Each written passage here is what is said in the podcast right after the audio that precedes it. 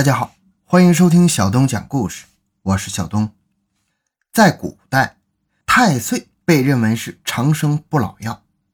秦始皇统一六国之后，曾去山东琅琊寻仙问药，最后他找到了徐福，遂命徐福带了数千名童男童女去蓬莱寻访仙药。当年秦始皇让徐福去找的，就是太岁。一九九二年八月，陕西省的一个农民在河边发现了一块怪肉，割了块煮来吃，顿觉神清气爽，浑身上下有使不完的劲儿。发掘奇闻，寻找真相，更多精彩，请关注同名微信公众号“小东讲故事”。本节目由喜马拉雅独家播出。太岁在民间是一种比较忌讳的东西，但是此太岁非彼太岁。民间忌讳的太岁实际上指的是木星。据说在兴土木的时候，建筑物的方向不能朝着木星的位置，否则就会触怒太岁。久而久之，就形成了不能在太岁头上动土的风俗。我们这里所说的太岁是一种植物，又叫肉灵芝。在《山海经》里称之为肉汁，是古代帝王最喜欢食用的物品。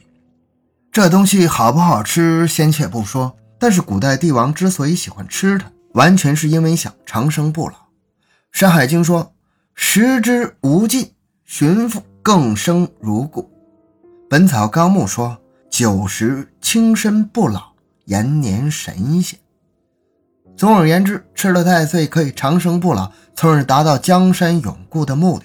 因此，得一太岁是历朝历代帝王梦寐以求的事儿。相传，当年秦始皇统一六国之后，就四处寻求长生不老药。后来听说在东方有肉汁，吃了可以长生不老，于是，在秦二十八年，亲自去了山东，在山东省琅琊找到了一名叫做徐福的术士。徐福说。他可以找到长生不老药。秦始皇听后龙颜大悦，赐了他大量的人力和物力，叫他去寻找长生不老药。徐福领了旨，带了数千童男童女去蓬莱仙岛。这是一个十分经典的故事，相信很多人都听说过。结局大家也都知道，徐福没有找到长生不老药，秦始皇自然也是死了。那么这世界上到底有没有太岁呢？如果有？他是不是真的可以长生不老呢？一九九二年八月，陕西省周至县一名姓杜的农民在渭河畔发现了一块怪肉，它通体褐色，看上去像是一块腐肉。由于渭河经常发大水，在上游经常会有一些动物被卷入洪水淹死，所以出现动物的腐肉是正常的。杜某首次看见它时没有在意，直到几天之后，河岸上其他的动物尸体上面。蚊蝇齐飞，只有那块怪肉看不到苍蝇，甚至连只蚂蚁都没有。走进去看时，也闻不到丝毫的臭味，这引起了杜某的好奇心，把它拿回了家。家人看了他拿块肉来，而且看上去跟猪肉又有点区别，就问他：“这什么肉啊？哪里买的？”杜某说：“是在河边捡的，几天了，别的动物都烂了，但是这块肉就没有烂。”而且不招蚊虫，他觉得奇怪，就把它捡了回来。说话间，杜某将它放在秤上称了一下，显示有三百二十五克重，然后把它放在了水池边上。没想到一周之后，怪事儿发生了。由于不知道这怪肉到底是什么东西，杜某也不敢乱吃，所以一直放着没去动它。一星期之后。杜某再去看它时，居然发现它似乎长大了一些。肉还会自然生长吗？为了证明是不是自己看错了，杜某又拿去称了一下，果然重了几十克。会自然生长就代表它不是一块普通的肉，而且有两种可能：一是它可能是一种罕见的植物，由于是放在水池边上的，依靠少量的水分就可以存活生长。二是它可能是一种动物，里面有完整的机体，可以自然生长。杜某在好奇心的驱使之下，用刀割了一块下来，里面是白色的，与肉无异。然后用清水将割下来那块肉煮了，煮开之后变成一团粘稠状。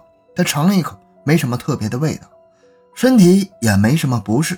当下索性将煮好的怪肉都吃完了。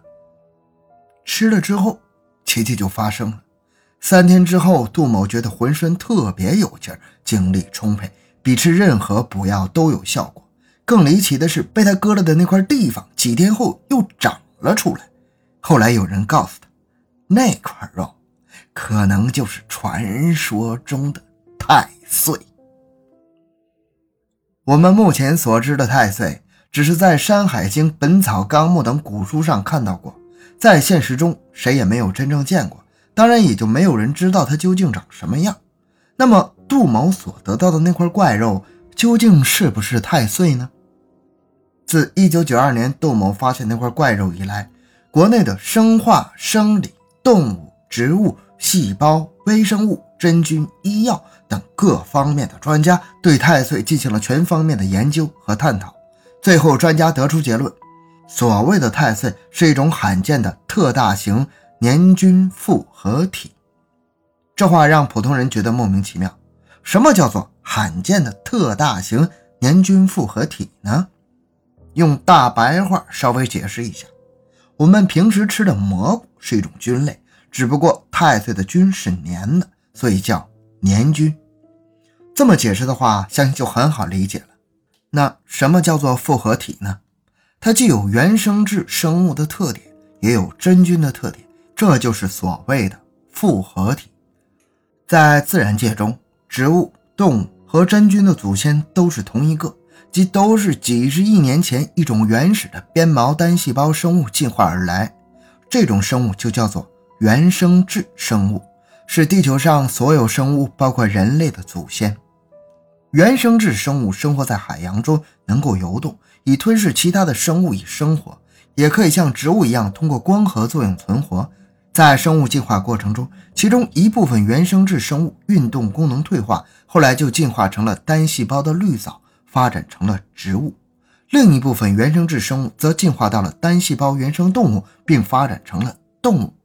而我们今天看到的太岁，是一种生命演化过程中介于原始菌类向植物、动物演化过程中的过渡类型。从这个意义上来说，今天看到的太岁，就是一种还没有进化完成的，不知道是植物还是动物的怪物。毕竟年均复合体这个概念实在太过模糊，而我们又习惯把未知的东西称之为怪物，那就叫它怪物吧。那么这怪物到底有没有传说中的那么神奇，可以长生不老呢？据有限的研究资料来看，它确实有延缓衰老的功能。从这一点上来讲，古人确实很聪明。几千年前，古人就发现了它可以延缓衰老。几千年之后，我们依然只知道它可以延缓衰老，其他的还是什么都不知道。不过，怪物除了抗衰老之外，还有抗肿瘤、提高免疫力的功能，而且它没有毒副作用，是抗癌、去除老死细胞组织的良药，同时又具备有病治病、没病强身的保健作用。据专家介绍。这种怪物对于成年人和老年人而言都可以明显的延缓衰老，对于生长发育阶段的少年儿童而言，则可以促进免疫力，增强抗病能力，确保其健康生长。怪不得古代巨王为求一太岁而不惜下血本儿啊！好，这故事讲完了。小东的个人微信号六五七六二六六，感谢大家的收听，咱们下期再见。